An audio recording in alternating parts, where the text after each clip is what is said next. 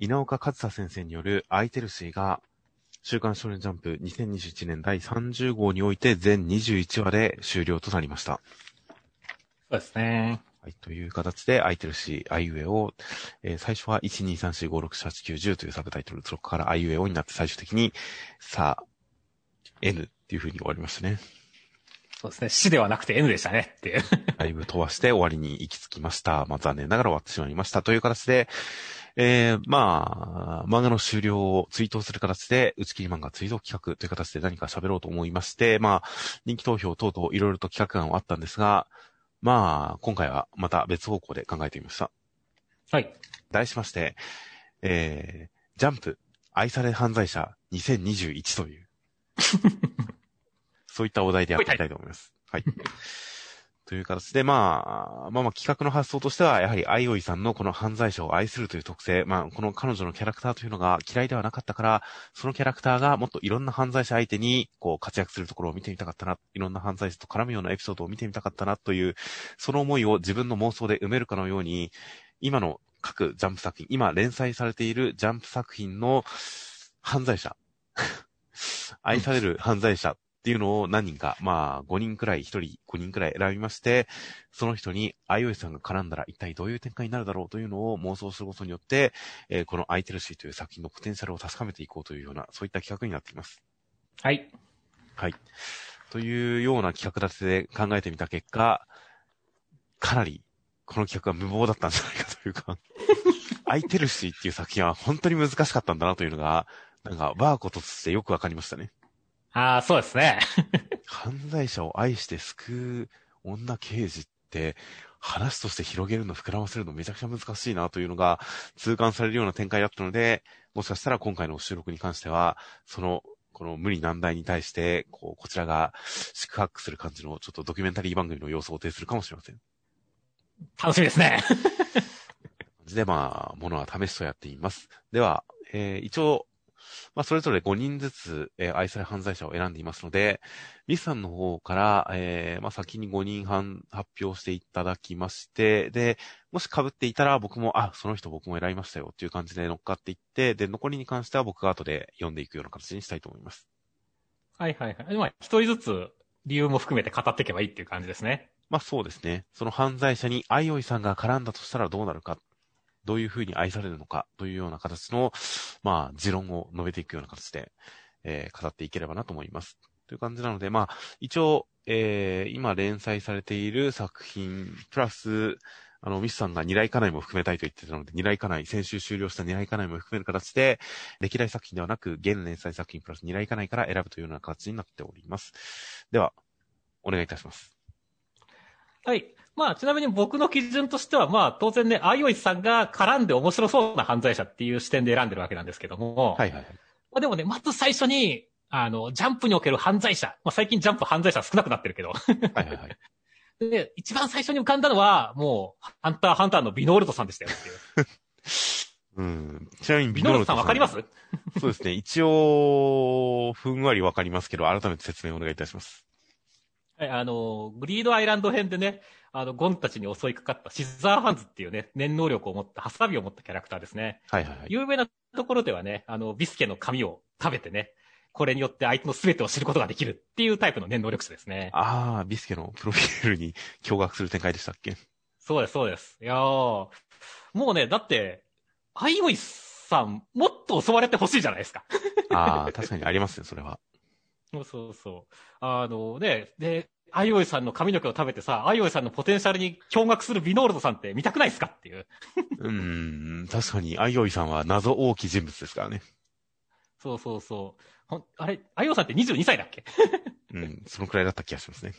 そうですね。だってあのビノールドさんは22歳の肉が一番の好みって言ってますからね。もう、ちょうどいいですね。そう、だからちょうどいい感じで、だからそこにあった時になんかものすごいこう、え、シナ、シナジーというかね、あの、こう、愛し愛されみたいな展開が生まれるんじゃないかっていうのをすごい期待してるんですよね。結構性犯罪系の相手にはアイオイさん嫌われがちですけどね。まあね、だけどここに対してこうね、まずアイオイさんの髪の毛、あの、綺麗な髪の毛をビノールさんが食べようとして、まあ実はね、その中にサコンさんの髪の毛とかも含まれてね、こう、なんと期待抜かれた肉、武道家として手を差し願いたいって、サコンさんと戦ってほしいと思いますしねっていう。はいはいはい。なるほど。でだからもうね、あの、最終的にね、ビノールトさんもね、この、反、改心するじゃないですか。あの、ハンター、ハンターの中ではっていうね。ああ、そんな感じの展開でしたっけ？そうですね。あの人再度自首するんですよ。ああ、なるほど。あの、ゴンたちに感化されてっていうね。はいはいはい。はいはい。まあだけど、あれはまあね、本当武闘家としてだったけれども、実際の犯罪者としてビノールトさんを改心させる展開っていうのをすごい見たいですねって思いましたね。ああとは本当サコンさんと武道家として手合わせ願いたい。スッってやってほしいですねって。思いましたね。まあそうですね。アイオイさん、アイオイさんは結局、ビノルトさんに対して、なんでしょう、紙を、紙を差し出す感じですかね。そうだね。やっぱりね、その、もっとさ、アイオイさんに対して求める展開が俺は欲しいんだよね。その、アイオイさんを逆にこうね、あの22歳の肉を求められて愛されるみたいなね。はいはいはい。だけどそこでこう、犯罪者とアイオイさんのジレンマみたいなところ。はいはいはい。基本的にみんな引くじゃないですか、アイオイさんに対して。そうなんですよね。そうそう。だけどそこで、そうじゃないキャラクターっていうのを見たいなって思ったんで、ビノールトさんだったらアイオイさんも愛してくれそうだしねっていう。22歳だしっていう。それは、アイオイさんは結局、どうするんでしょうね？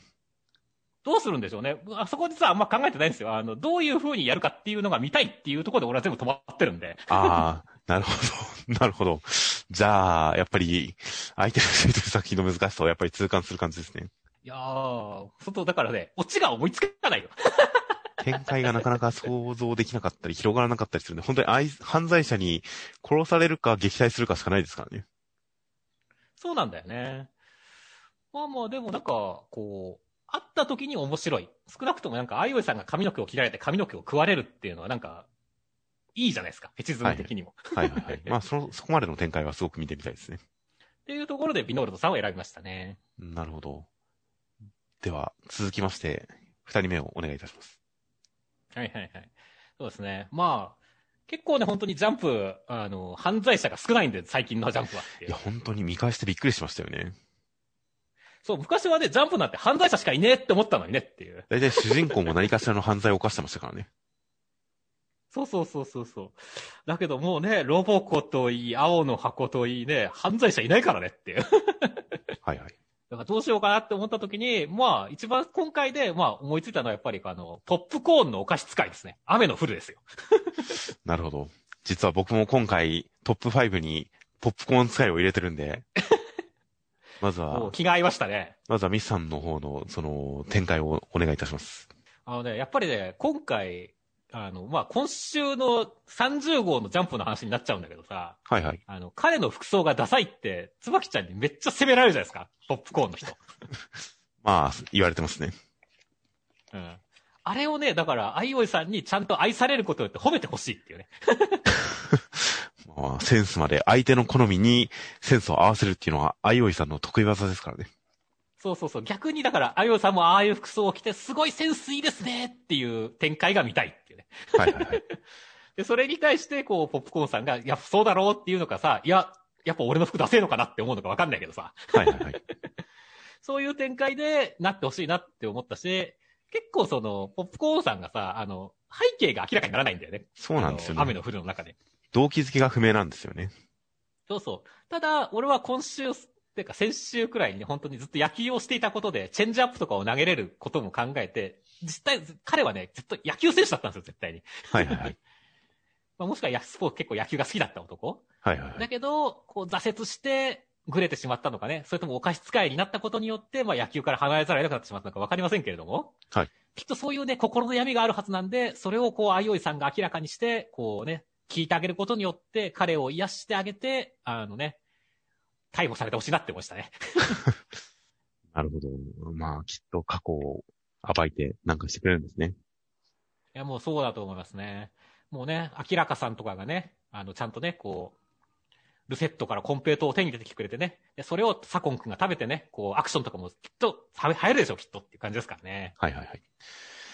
だけど、そこに対してね、アイオイさんは、サコンさんは、こう、お菓子使いだからコンペイトーを食って戦うけども、アイオイさんはコンペイトーを使わずに、こう、ポップコーンさんに挑んでいくわけですよっていう。はいはいはい。それ展開に、この男気というか女気というかにね、ポップコーンさんがほだされる展開。っていうのを見てみたいなって思ったんですね。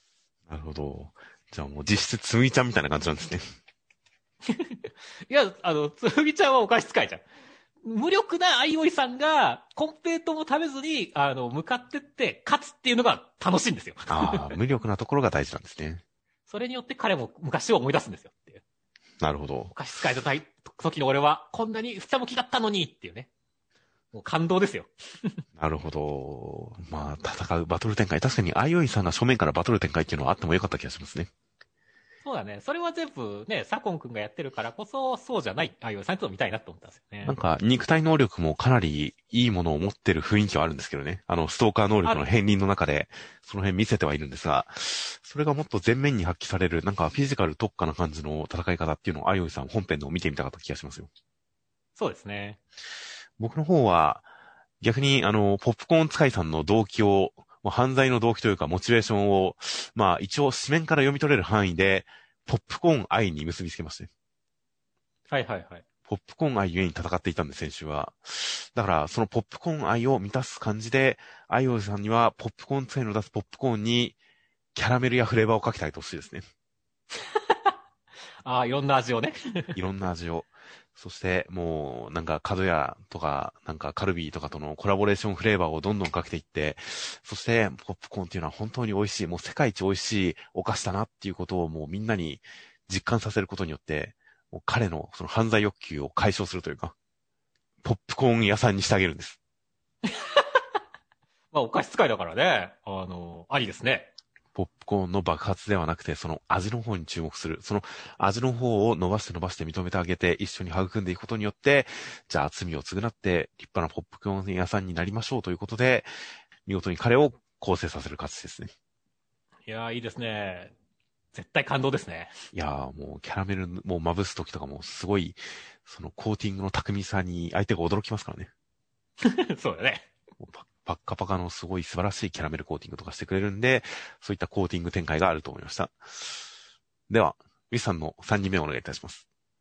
はい。3人目はね、あの、灼熱の二来課題のね、室伏洋介さん、カムロ洋介さんですね。はいはいはい。まあ、これに関してはもうね、俺がこの、ジャンプで一番、こう、愛で救ってほしい犯罪者は、カムロさんやなって思ったからですよねっていう。ああ、まあ確かにそうですね。なんか、作品ジャンル的にも一応、事件もの、刑事もの、警察ものという形で、空いてるしと被ってるところもありましたしね。そうそうそう。で、彼は最終的にさ、この、マーマンの秘密を教えてやろうかみたいなこともさ、サメさんもいらんわって言って、さ、さられちゃうしさ。はいはい。八重さんも結局いいなくなっちゃったしさ、信者も消えたっていうね。もう、寂しい展開じゃないですかっていう。はいはいはい。だからそんな彼には、だからね、絶対、あよいさんが必要なんじゃないかなって思うんですよねっていう。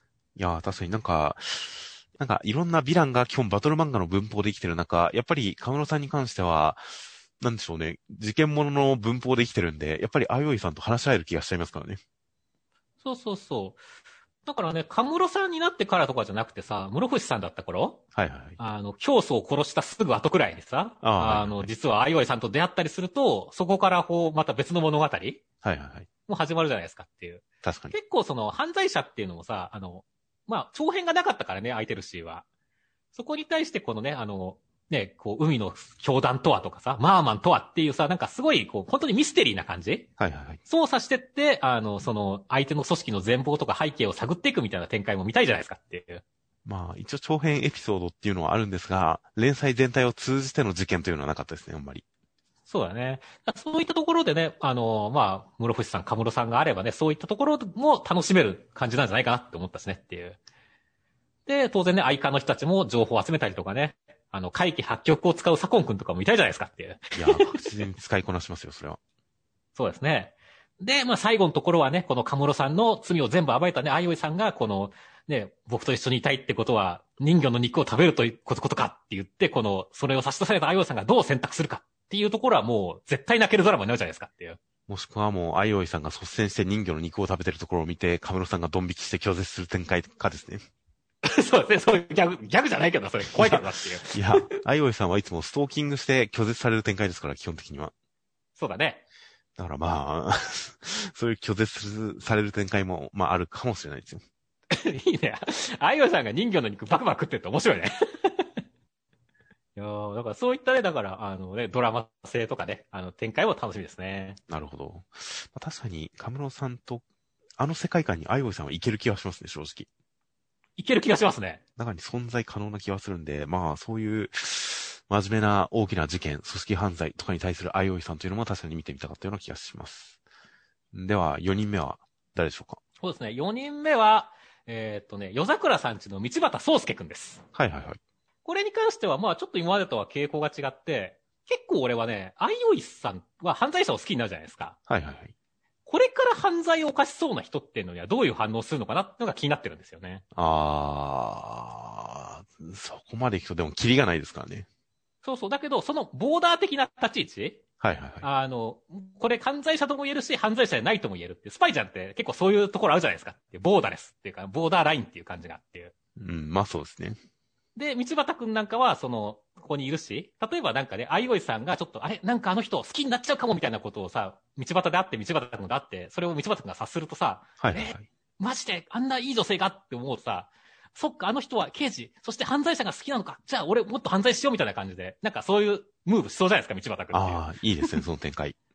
そうそう。で、そうするとね、その、で、あ彼女に好きになるためにって言って動くとね、それを太陽君たちが止めるコメディ展開もありますしねっていうところがあるし、はいそれに対して相生さんがね、あれ、どんどん彼のことが好きになっていくっていうところで、果たして彼のを好きになる前に止めるのかとかね、あのどうするのかっていうところのドラマ性とかも、なんかすごい楽しみかなって思ったんですよね。ああ、確かに、相生さんに好かれたくて率先して犯罪を犯す人っていうのは、結構キャラクターとしてありですね。そうそうそう。で、それがやっぱ一番いいのって思いついたのがやっぱ道端宗介くんだったっていうね。なるほどね宗介くんって言われると一気に軽薄な感じになってきますが、何かそのポジショニングに関しては確かに、相生さんの可能性をさらに広げる何かがある気がしますね。そうそうそう。いや、だから見たいなと思ったんですよね。ああ、それは確かにちょっと意外な盲点をつくような可能性でした。では、えー、最後に5人目は誰を選びましたか？はい、もう5人目は、まあ当然ジャンプと言ったらこの男を落とさないからダメでしょっていうね。モンキー D ルフィ、ワンピースですよっていう。いあ、僕も実はルフィを挙げましたよ。や、だってここ挑まなきゃダメでしょっていうね。まず、あいおいさんがっていう。そうですね、ジャンプを代表する犯罪者ですからね、ルフィは。そう、犯罪者ですからね。賞金首ですからね。そうですね。いや、だからね、本当にその、僕はね、あいおいさんにね、なんだろう、あの、スモーカーさんと一緒に操作してほしいんだよねっていう。なるほど。うん。ほら、やっぱルパンに対する銭形の立場じゃないですか、スモーカーさんって。はいはいはい。だからある意味ではその、ルフィの一番の理解者になれる存在ではあると思うんですよ、スモーカーさんは。はいはいはいはい。だけど、スモーカーさん、最近空気じゃないですか。空気というかまあ、確かにそうですね。どこにいるかよく見えないですね。そうそうそう。だけど、そこにこう何、アイオイさんの愛、ルフィ、ルフィス、ルフィさん、あの人が好きです救いたいですっていうモチベーションが加わると、すごい強力になるじゃないですか。この結びつきが。確かに。で、さらにそ、その上で、あのね、まあ、ゾロに対してはクイナさんがいたりするわけだし、で、あの、サコンさんとかが加わればさ、はいはいはいあの、サンジでも戦えるわけじゃないですかっていう。はいはいはいはい。黒足のサコンって言って、頑張ってくれそうじゃないですかっていう。そうですね。サコン君ならどの世界にいても戦えると思いますよ。そうそう。で、明らかさんもね、こう、大人の魅力とか調査能力とかでね、こう、ロビンとかフランキーとかね、プルックに対するね、こう、相手もできそうじゃないですかっていう。まあそうです。すごい主婦っぽい、おばちゃんっぽい警察海軍って言ったら意外と本当にワンピース世界にもいそうですからね。そうそうそうそうそう。で、そうなった時に、このね、あのーさ、で、ドタバタ、こう、ルフィをこう、愛しますって言いながらやったりしつつ、こう、ハンコックとも争ったりしてねっていう。はいはいはい。で、ラブコメっぽい展開になっても面白そうだしなって思うし、で、最終的にね、やっぱ、アイオイさんには、まあ、最終的にやっぱ、アイオイさんが勝たなきゃいけないと思うんで、僕は。ね、はいはいだから、こう、世界で一番自由になってね、海賊王になったルフィの、まあ、その最後を見届ける役っていうのをね、まあ、ある種、こうアイオイさんにやってほしいなっていう、あの、ロジャーにおけるガープのようにさ、はいはいはい。ね、こう、ね、もうじょ、せ自由になったけど最後は死刑台で終わったロジャーですから、ルフィも最後どうなるかわかんないけどもね、そこに対してこう、最後それを見届けるのはアイオイさんって言ったらもうすごい美しい展開なんじゃないかなって思ったんですよね。なるほど。それはもう本当に大長編ですね。大長編です。だから、本当にアイオイさんにはなんかそういうね、こう一生かけて好きになってほしい人っていうのがね、出てきてほしかったんだよね。残念ながら、ほら、鏡さんとかはさ、あの、はいはいはいもう嫌いな人だったからさ、最初から。そうなんですよね。確かに今の聞いてて思いましたよ。すごい思い焦がれて、思い焦がれて報われないでずっと追い続ける相手っていうのが一人いて、それが連載貫いてのエピソードだったとしたら、何かそこに、なんでしょうね、事件ものと、本当に恋愛大河みたいな、そういうのを両輪で回した可能性もあったなと思いましたよ。そうなんだよね。その辺がすごい俺は、あの、見たかったなって思ったんで、まあ、ルフィ上げてみましたって感じですね。なるほど。僕の方は、まあ、アイオイさんは、その、ストーカー能力が凄まじいんで、ルフィのその犯罪っぷりに対して、こう、愛情を向けた結果、ワンピースを見つけてきます。先に もう超人ストーカーですから。そしてそのワンピースの、まあ、ありか的なの、ワンピースへの生き方的な手に入れ方みたいな情報をルフィに差し出した結果、ルフィはそんなのいらねえって言って拒否されて、アイオイさんがまたダメだった、ツーンって落ち込む展開ですね。はい。スタンピードじゃないですか。そうですね。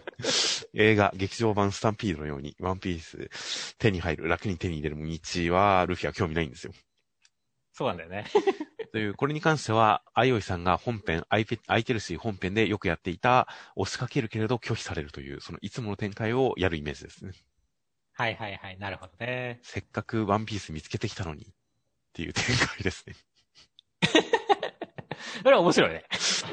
という感じの、えー、まあ、いつものアイオイさんがそこにあるんじゃないかなというような想像をしてみました。では、えー、僕の方が今一応ポップコーン使いとルフィが2つ被ったんで、残り3つ言っていきますと、まず1人目が、えー、逃げ上手の若君に出てきた、今戦っている召喚さん。はいはいはい。召喚さんは犯罪者だし、救われるべき人かなと思ったんで、召喚さん。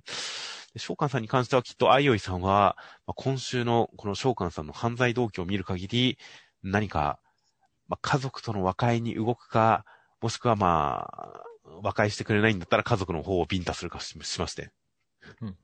そして、最終的にはもう召喚さんに諭して、もう笑顔を向けて、あ、こんな時代にも、こんなところに光があって言って、召喚さんが救われる展開ですね。え、土地をあげんの？いや、もう、光に満足した召喚さんは、仏像に入ります。なるほど、仏像エンド、仏教エンドか。仏像に、ちゃんと納得の上で僧侶になるという、ちゃんとその感じですね。はいはいはいはいはい。ああ、死なないんだね。いや、光ということに関して言えばもう、アイオイさんは間違いなく光ですから。そうだね。召喚さんがどれだけ疑おうとも、どれだけ高値で売り払っても戻ってきますし、アイオイさんは。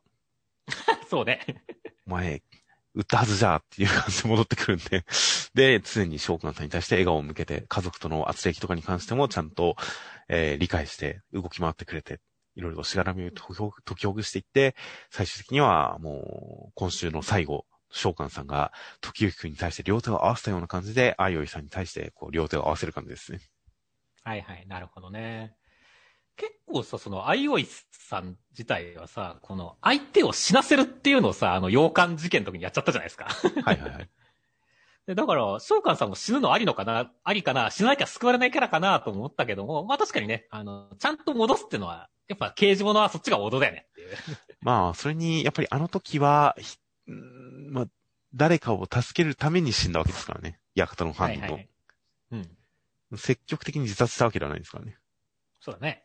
なのでまあまあ、召喚さんが誰かを助けるために自ら命を絶つというんだったらそれは認めるかもしれませんが、そうでなかったら別に積極的に死なせようとはしないですよ。なるほどね。あ確かに、召喚さんが誰かを助けるっていう展開も意外すぎていいかもしれませんね。いや、まあそうですね。そういう展開もまあありかもしれません。あとは、まあ本当に犯罪者らしい犯罪者っていうのがなかなか頭に浮かばなかったので、今回は、夜桜さんちの大作戦から、川下さんを選んでみました。おー、いいっすね。いや、犯罪者ですし、心が欠落してる感じがありましたんで。で、川下さんに対して、えー、まあ、あいおいさんは、その持てる限りの能力を駆使して、えー、初代夜桜を殺してあげます。えでもさ、こう、川下さんって結構よ、初代夜桜さんのことちょっと好きだったりしないっていう。いやいや、だからその初代当主さんの、その不死の感じっていうのを、ちゃんと人間と同じようにしてあげるんですよ。はいはいはい。ああ、ある意味ではこう、初代さんも愛してしまったわけですねっていう。まあ確かにそうですね。両方とも愛する感じで、で、ちゃんとその願いを叶えるために、あいおいさんは、すごい勉強に勉強を重ねて、ちゃんとその体質を直してあげて、そして人間にしてあげて、そして川下さんは、もう、その、自爆から解かれて死んでしまいますが、もうあの、寿命を迎えて死んでしまいますが、あいおいさんはちゃんとその、川下さんのこれまでの頑張りを褒めてあげて、救いをもたらしてあげて、もう感動的なエンドですよ。いやー、感動的ですね。なんか、代わりに相生さんが、こう、初代夜桜化しそうな雰囲気もあるけどね。まあ、そうですね。もう、共振者を集めそうな感じでありますが、という感じの、きっと、相生さんならば、初代当主さんに関しても、こう、なんとかその願いを叶えてくれるんじゃないかなという、あの事件の根幹をそもそもなかったことにしてくれるんじゃないかなという感じの、相生さんの活躍を想像してみました。はい。で最後に、もう犯罪者、まあ、なかなかいないけど、まあこれかなというのが、青の箱より、ハリュー先輩、寝取られやんけーって。プロ、プロネトリスですから、彼は。勝手に言ってるだけですが。いやもう、本当あの、彼女の買い物にクラスのアイドル的な女の子と二人で行くというハリさんですからね。うん。もう犯罪ですね。もうこれは犯罪間違いないので、もう不定、もう不定というか、なんでしょう。これは犯罪ですから、あいおいさんは、その彼のもう犯罪っぷりに対して、ちゃんと自分も、こう、ハリュー先輩好みの女を演じて、寝取られようとするわけですよ。いやー、いいっすね。まあ、意外とそのね、犯罪のボボーダーってさ、まあ、国によって法律も違ったりするしさ、あのーはいは結構難しいところで、そこに対してこの、青の箱だったら、ど、何が犯罪になるかっていうところでね、あの、あいおいさんがちょっと活躍するみたいな展開は確かにあり、見たいかもしれませんね。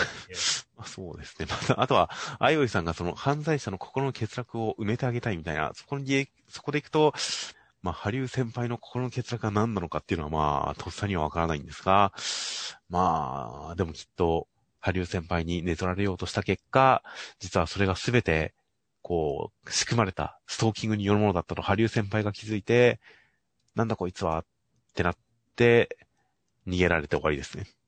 ああ。っていうかさ、ちょっと思ったんだけどさ、相手にさ、その彼女とか彼氏がいる場合のあいおいさんってどんな行動するんだろうね。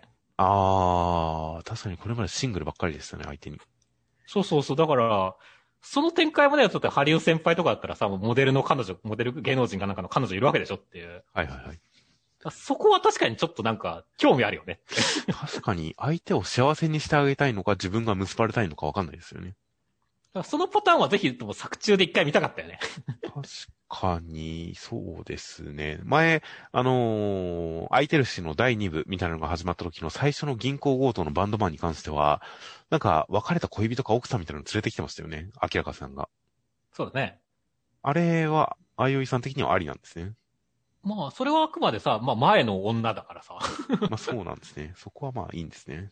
そう今の女に対してどういう態度を取るのか、略奪的な方向に行くのかとかね、そういったところが気になるよね。確かにそうですよね。相手の思いを成就させるというか、相手のちゃんと彼氏彼女を仲良くさせてクールに去るのかわかんないですよね。そうそうそう。そこはだからすごいなんか今聞いてて楽しそうだなって思いましたね。確かに、そこで三角関係が発生するのかもしれませんね。という感じの結果分かったことは、空いてるしの、このお話の構造難しいぞっていうことですね。そうですね。の犯罪者を好きになって、その人の心の欠落を埋めてあげて、自首させて、その後もずっと好きみたいな感じっていうのは、やっぱり整合性を取りつつ、発展性のある話にするのって、死ぬほど難しいなというのがよくわかる企画でした。そうですね。あとはまあ意外とそのね、こう絡んだら面白そうだなっていうのが、はいくつか思いついたとしても、オチまでいかないからね。オチまで思いつかないからね。うーん、そうなんですよね。まあ、犯罪者を救う、救った時点で、あいおいさんの気持ちが終わるわけでもないですしね。そうなんだよね。だから、うー僕は俺もだから、いろいろシチュエーションは思いつくんだけど、オチまでは、やっぱ、あよさん、任せたみたいな感じになったからね。そうですね。なので、まあ、拒否されエンドか、まあ、仲良くなって、仲良くなったらどうなるか。あいおいさんの最終目標が何なのかが結局わかんなかったりしますからね。そうだね。最終目標、結局わかんないまま終わっちゃったからね。うん、なんか、まあ、あいおいさん自身のというだけではなくて、その犯罪者を好きになった後に、最終的にその犯罪者に関して本当にもう、構成して立ち直って幸せになって、っていうところまでがあいおいさんのその目的なのか、そこから先も好きであり続けるのか、逆に構成したらもう興味ないのか、その辺もよくわかんなかったりしますからね。そうだね。うーん。いいやー、やっぱ空いてるし、難しいし、挑戦だったなって思いますね。ま あそうですね。まあ、新しいことをしようという、そういう気概は溢れていたんじゃないかというようなことが思われます。という感じの、えーという感じの僕とミスさんが宿泊する感じのドキュメンタリー企画でした。いやーという感じで、稲岡先生、なんか、打ち切り、今回で2作目、1作目の君を侵略せよ、そして今回空いてるし、2作続けて短期打ち切りとなってしまいましたが、なんかすごい好感度は高いんですよね。そうですね。なんか作品としての、なんか、やっぱキャラクターの愛らしさとか、うーん、なんか全体的な雰囲気とかはすごく好きだったりするので、いやーいつか本当に適切な題材、適切なシナリオ、適切な、まあ、展開等々を含めて、この井岡先生の持ち前のいい雰囲気っていうのが、何か完全に調和した形で素晴らしい作品読んでみたいと思うんですけどね。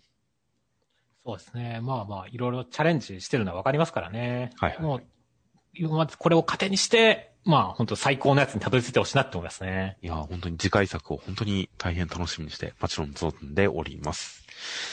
という形で、えー、では本編の最終話感想に関してはまた、えー本編の方で語っていきます。